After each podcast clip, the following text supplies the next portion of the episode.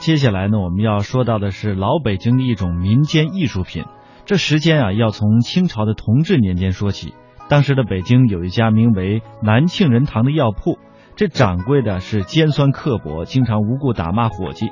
有一天，这店中的小伙计因为没有伺候好账房先生而挨了一顿臭骂。到了晚上呢，受尽委屈的小伙计在烦闷当中摆弄着这些药材，偶然之间他发现了。蝉蜕这味中药的样子非常像尖嘴猴腮的账房先生，于是呢，他便将蝉蜕、辛夷等几味中药材拼凑在一起，塑造成了账房先生的形象。就这样，世界上第一个毛猴就在这小伙计手中诞生了。我们来听听这段非常有趣的故事。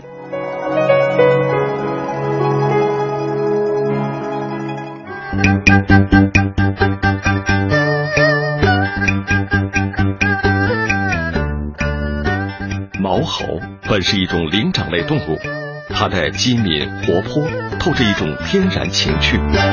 但我们在这里说的毛猴，可不是画面中自然界的猴子，而是老北京特有的一种民间艺术品。毛猴艺术是将猴子的天然情趣和艺术家的创作完美结合，从而造就出一种绝妙的艺术境界。许多人不禁要问。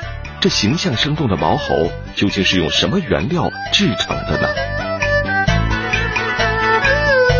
清水一碗，蝉蜕一只，辛夷一枚，白芨少许，鸡冠花籽两颗。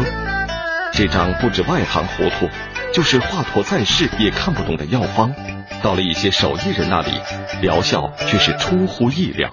毛猴的四肢是用蝉蜕的四肢做成的。身体是另一味中药辛夷，也就是玉兰花在秋天里形成的花骨朵表面一层密密的灰褐色绒毛，是保护过冬的外衣。冬去春来，绒毛逐渐褪去，花骨朵慢慢长成朵朵美丽的玉兰花。这带绒毛的花骨朵和毛猴的身躯极为相似。毛猴的头是用蝉蜕的头制作而成，它正好与花骨朵拼接成一个猴子的样子。而把这几部分粘接起来的东西叫白芨，也是一味中药。由此可见，整个毛猴工艺可谓是出自天然，妙用天然。毛猴的具体制作方法是将蝉蜕放进清水，浸泡一会儿取出来，再用剪刀将蝉蜕头部的一部分和六条腿中的四条整齐的剪下来，最后用一根小铁棍在调好的白芨浆中一蘸。在那枚毛茸茸的心仪上轻点几下，就这样，一个三分像人、七分像猴的毛猴呈现在人们面前。毛猴的用料虽然简单，但是制作者的艺术构思却非常巧妙。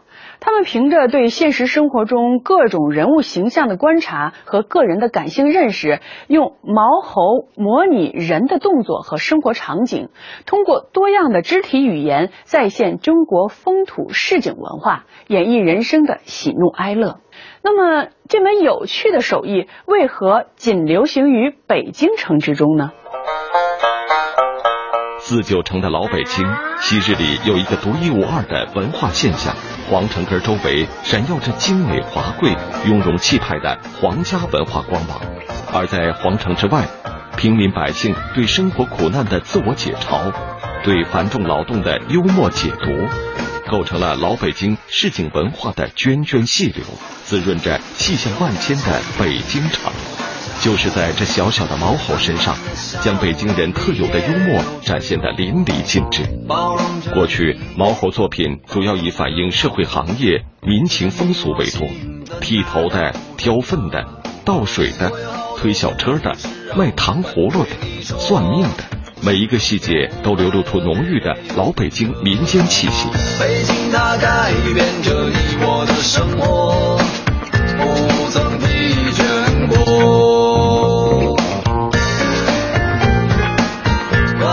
些曾经最普通的市井风情，这些我们脑海深处最单纯的生活记忆，如今都寄托在这小小的毛猴身上。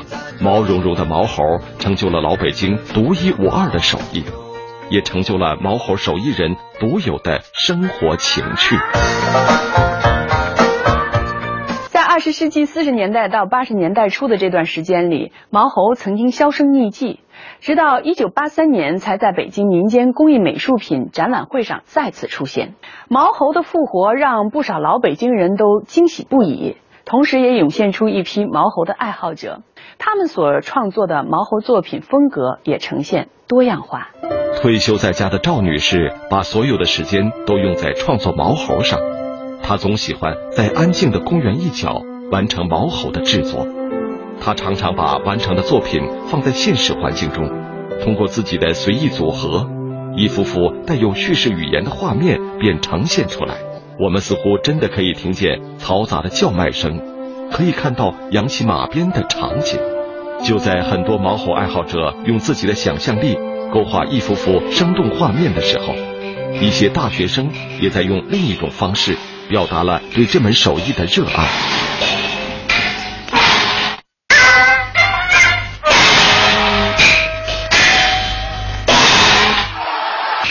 他们将毛猴设定在戏剧舞台上，用定格动画的方式为观众演绎了一场别样的《霸王别姬》。一百余天的时间，两千多张图片，几名大学生把对老北京艺术品的喜爱融入这部名为《精退》的原创定格动画。在这部以毛猴充当角色的短片中，虞姬的死、戏的落幕令人声声叫好。然而，毛猴的诗迹、文化的流逝、传统的流失，又不禁让我们陷入了深思。